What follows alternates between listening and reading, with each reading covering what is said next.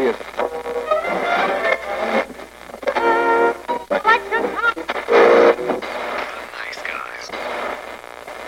Всем привет, и с вами подкаст «Славные парни». Что ж, пока мы с ребятами готовим для вас несколько спешалов, я немножко разгреб сообщения о группе, и мне очень лестно, что вы пишете касательно выпуска в предыдущем сезоне о Квентине Тарантино. Просили меня продолжить. На удивление, на мое удивление, выпуск был достаточно хорошо принят для, так сказать, пилотного.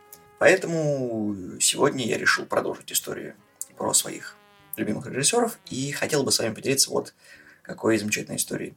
Мало кто знает, что у Роберта Родригеса есть замечательная книга. В оригинале она называлась Rebel Without Crew, и он в ней рассказывал, как он начал свой путь режиссера, как фактически имея немножечко денег, порядка 7 тысяч долларов, как можно прорваться в Голливуд и стать очень востребованным режиссером.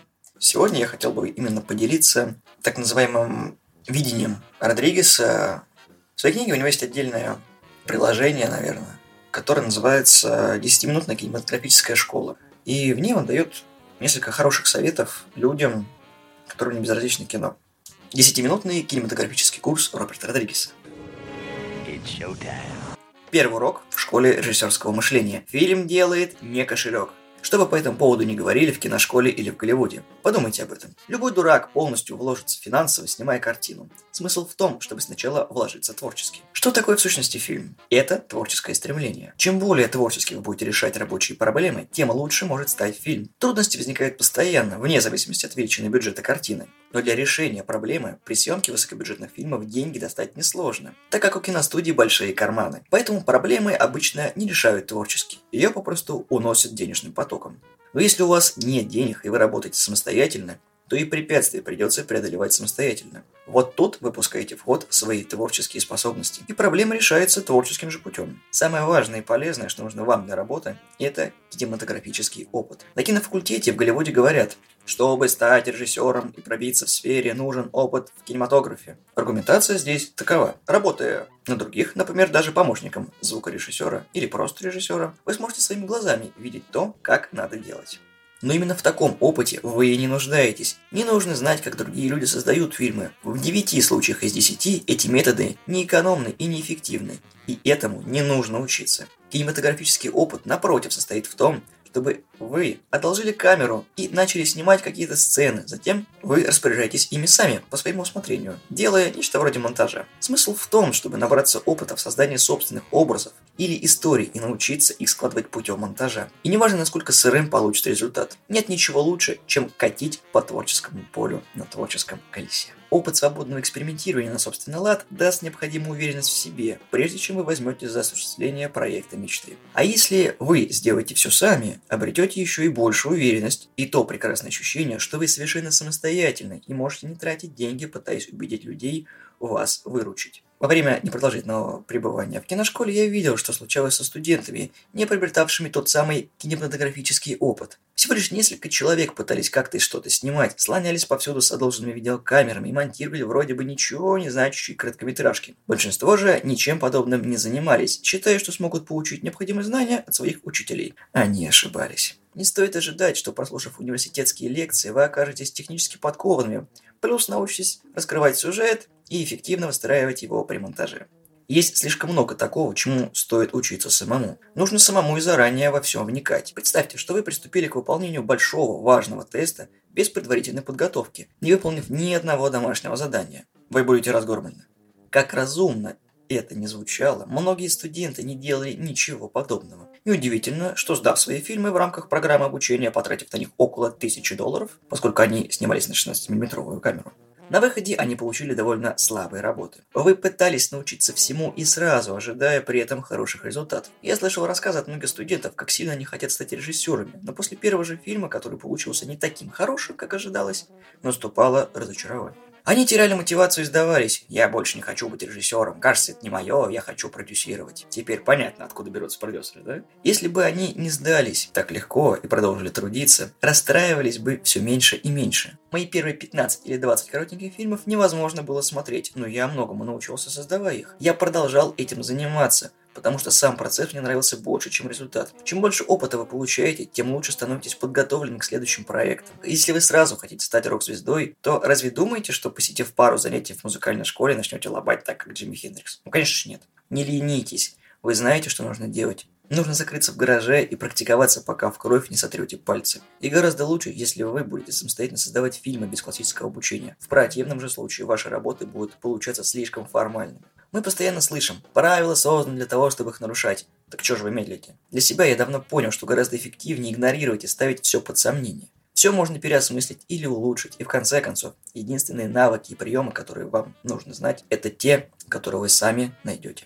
Мысль о том, что в наши дни можно научиться режиссерскому делу, снимая видеофильмы на дому, разумеется, многих заставляет нервничать. Ведь предполагается, что каждый, имеющий творческое воображение, может прямо сейчас взять видеокамеру и научиться делать великолепные художественные фильмы. А это означает обострение конкуренции на рынке, где она уже и так достаточно остра. Но вы правы, им следует бояться. Им следует очень бояться.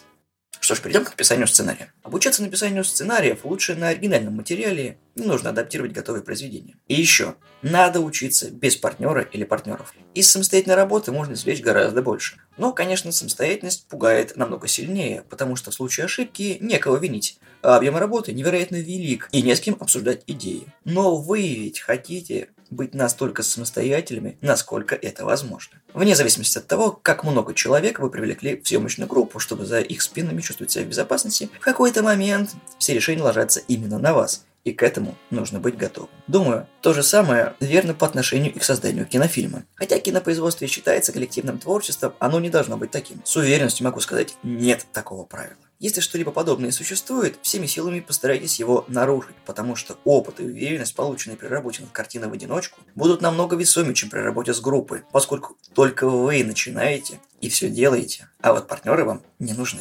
Если фильм получится хорошим, придется определять, кто внес больше вклад. Если плохим, слишком велик соблазн сделать из партнеров козлов отпущения, а это уж точно вас ничему не научит. Если вы все еще думаете, что все-таки немного поучиться в киношколе или на кинофакультете, то забудьте на совсем. Возьмите свои 20 с чем-то тысяч долларов, которые вы собирались потратить на учебу в Калифорнийском университете, на кинофакультете Нью-Йоркского университета, и поглубже спрячьте их в карман. Нигде вас не смогут научить правильно подавать сюжет. Также вас не научат снимать самостоятельно малобюджетный фильм. Они обучают людей создавать большие фильмы с командой, чтобы после окончания университета, потратив на диплом 20 тысяч долларов, вы могли поехать в Голливуд и протягивать кабели на съемках чего-нибудь фильма. Самая серьезная ошибка, которую вы можете совершить, это попытка сделать малобюджетную картину с помощью технологий съемок высокобюджетных фильмов, которые вы освоили на факультете. При наличии большого бюджета и хорошей аппаратуры съемочная группа действительно оказывается кстати. Но при других условиях это мертвый груз. Преимущество съемок в стиле Эль Мариачи состоит в том, что нет никаких сложностей с бюджетом, потому что нет бюджета. Ни мятежей в команде, ни скандалов из-за питания, потому что нет съемочной команды и нет еды для ее кормежки. Нет проблем с аппаратом и освещением, потому что оборудование необходимо минимум ну и с другой стороны, вы вовсе не должны снимать в стиле Эль Мариачи, чтобы создать малозатратный высокохудожественный фильм. Сомневаетесь во всем? Вырабатывайте собственный свод правил. Находите свои методы. Я беседовал с людьми в одиночку, снимающими малобюджетные фильмы, и их изобретательность действительно потрясает. Есть тысячи разных способов достижения желаемого результата. Найдите тот, который подходит вам, и действуйте.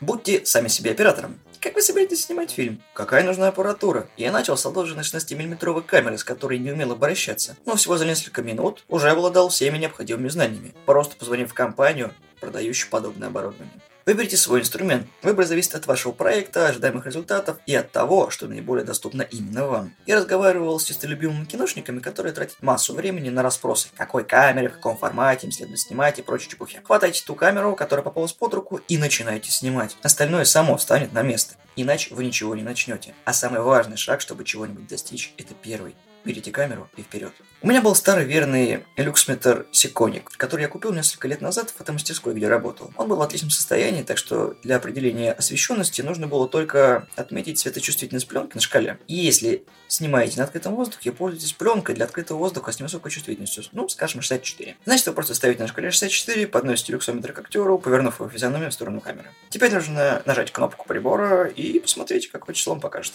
Прекрасно установить это число на шкале диаграммы своей камеры. Вот и единицы диафрагмы. Что такое единица диафрагмы? Да кому важно, что такое единица диафрагмы? Не беспокойтесь насчет всего этого. Меня эта штуковина никогда не волновала. Делайте то, что верит люксометр. Он ваш лучший друг. Просто возьмите волшебное число, которое он прошепчет вам на ухо, и установите его на объективе. Бинго! Вы только что стали сами себе оператором. Примите мои поздравления. Именно так и укажите в титрах. Я всегда так делал. Если при съемке вы немного передержали негатив, не волнуйтесь, получится более глубокий негатив с более интенсивным черным или более насыщенными цветами. Чистая работа. Что касается измерения света, как насчет работы в закрытом помещении? Я решил освещать все интерьеры бытовыми электрическими лампами, ну или лампами заливающего света, и брать более чувствительную кинопленку.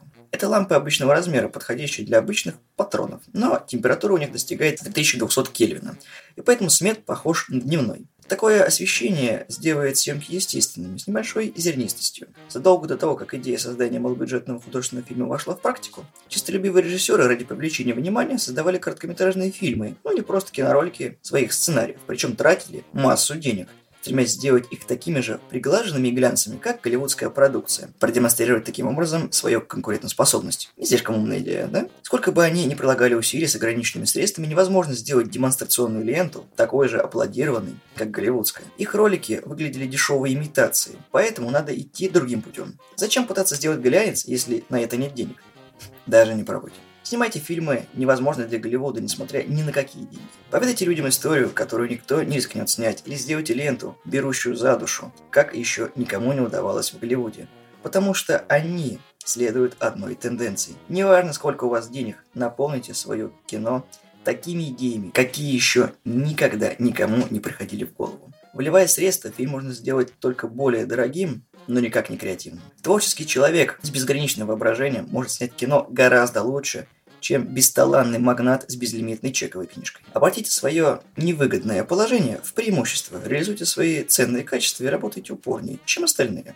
Получив любую возможность, демонстрируйте свое превосходство. Делайте это и не останавливайтесь. Хорошо, теперь вернемся к съемкам вашей картины. Держите камеру и смотрите на актера в объектив. У вас нет штатива для камеры? Превосходно! Нет ничего хуже, чем приличный штатив на съемках малобюджетного фильма. Потому что приличный штатив ничем вам не поможет. Великолепный штатив, возможно, делает чудеса, но я не знаю. Ни раз таким не пользовался. Зато знаю, что вам может дать приличный штатив. Ничего, серьезно. Из-за него вам захочется держать камеру неподвижно, так что выйдет застывший мертвый фильм. Каков же тогда ответ?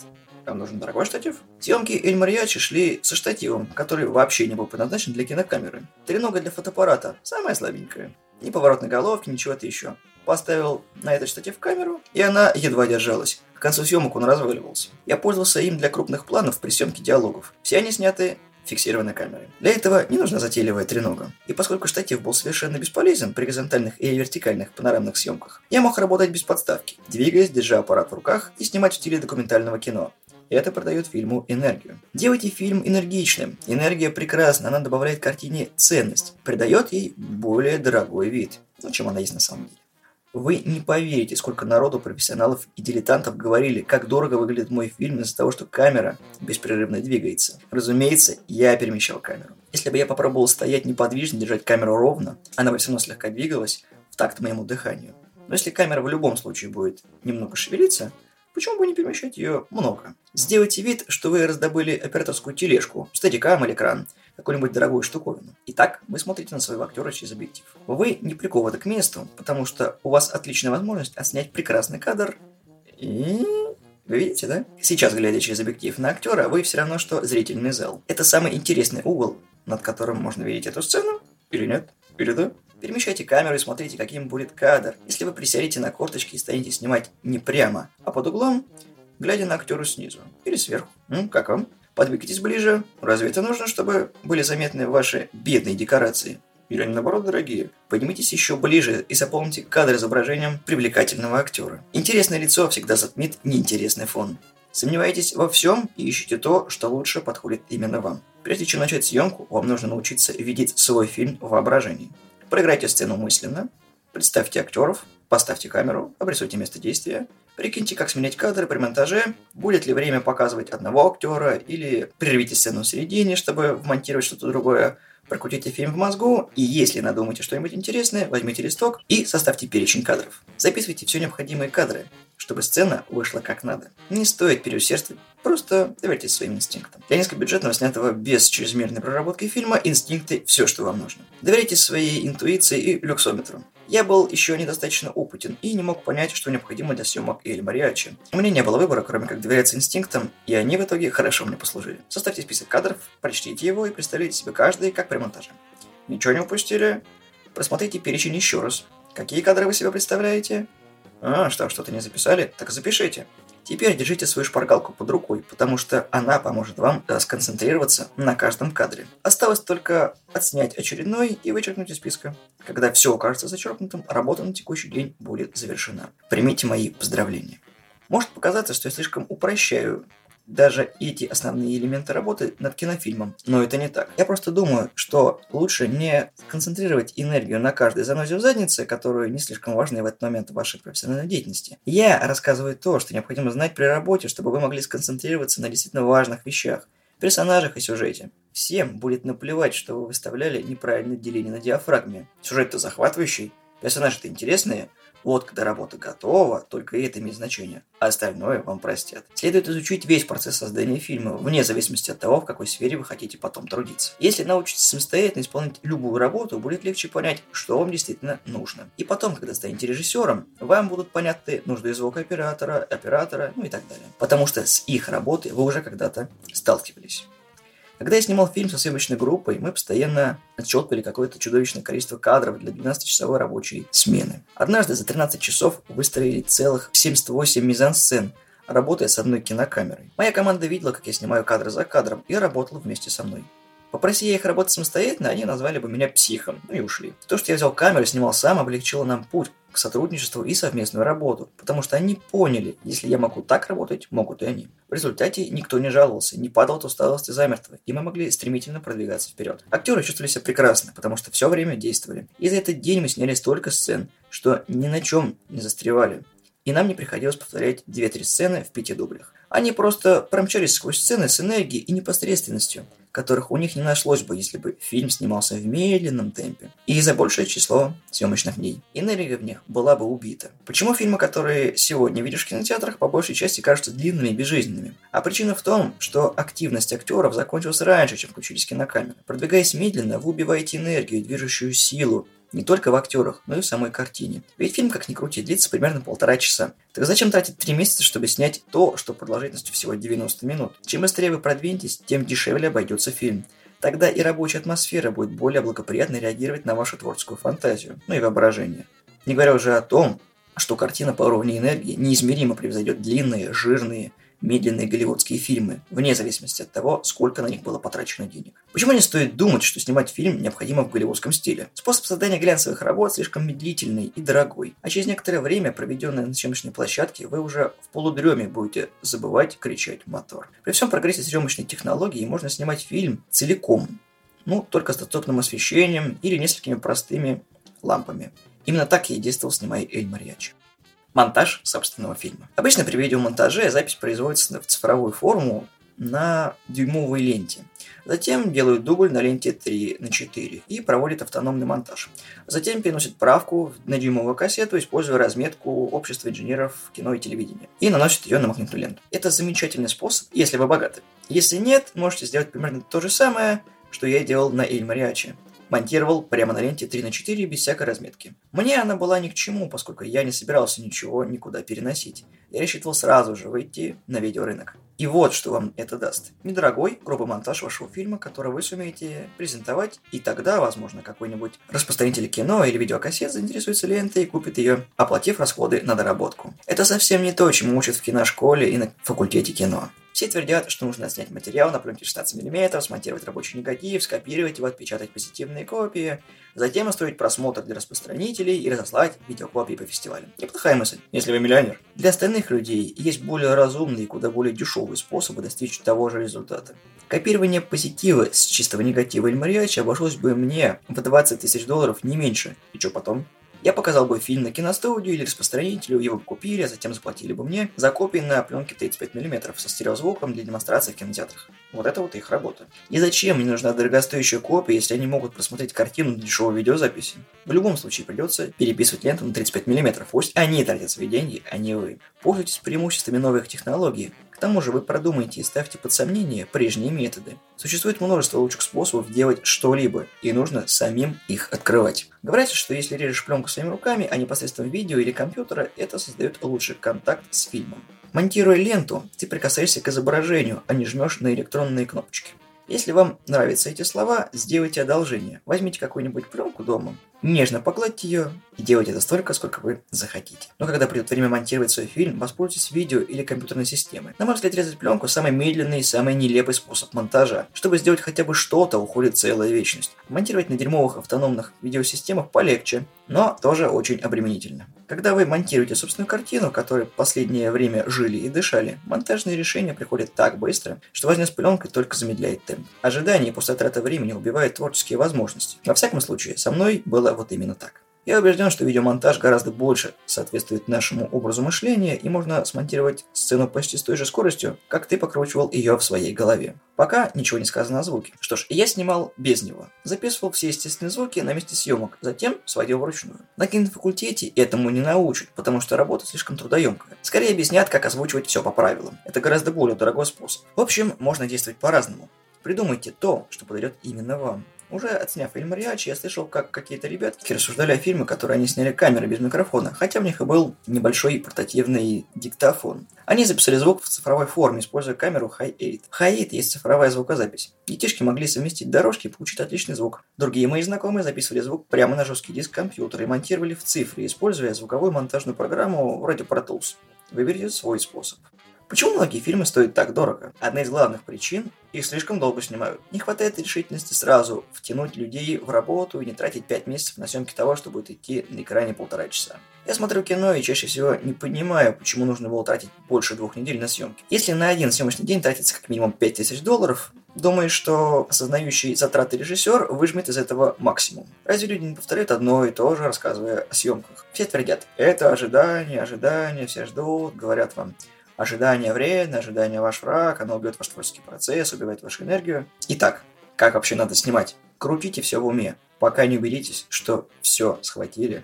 Затем снимайте, а потом забудьте. Вперед, не останавливайтесь, делайте все. Но помните, фильм будет составлен из многих частей. И добавляя множество деталей и мучительно переснимая каждую крохотную сценку, вы теряете время, но и деньги тоже. Есть общий результат, которого вы добиваетесь. Надо привыкнуть к мысли, что вам придется жить с вашим первым или вторым отснятым вариантом, а затем в монтажной заставить его выдать желаемый результат. Если вы тщательно распланировали кадры, на стадии монтажа обнаружите «это то, что я хотел». Повторяю, следуйте внутреннему чутью. Орудовать собственной камерой и осознавать, что кадр удался – замечательное чувство. Глядя в объектив на актеров, на действия, понимать, каким будет фильм на экране – это прекрасно. И этого ощущения не получишь, работая с монитором. И ни с чем другим вообще не получишь. Ладно, хватит с вас лекций.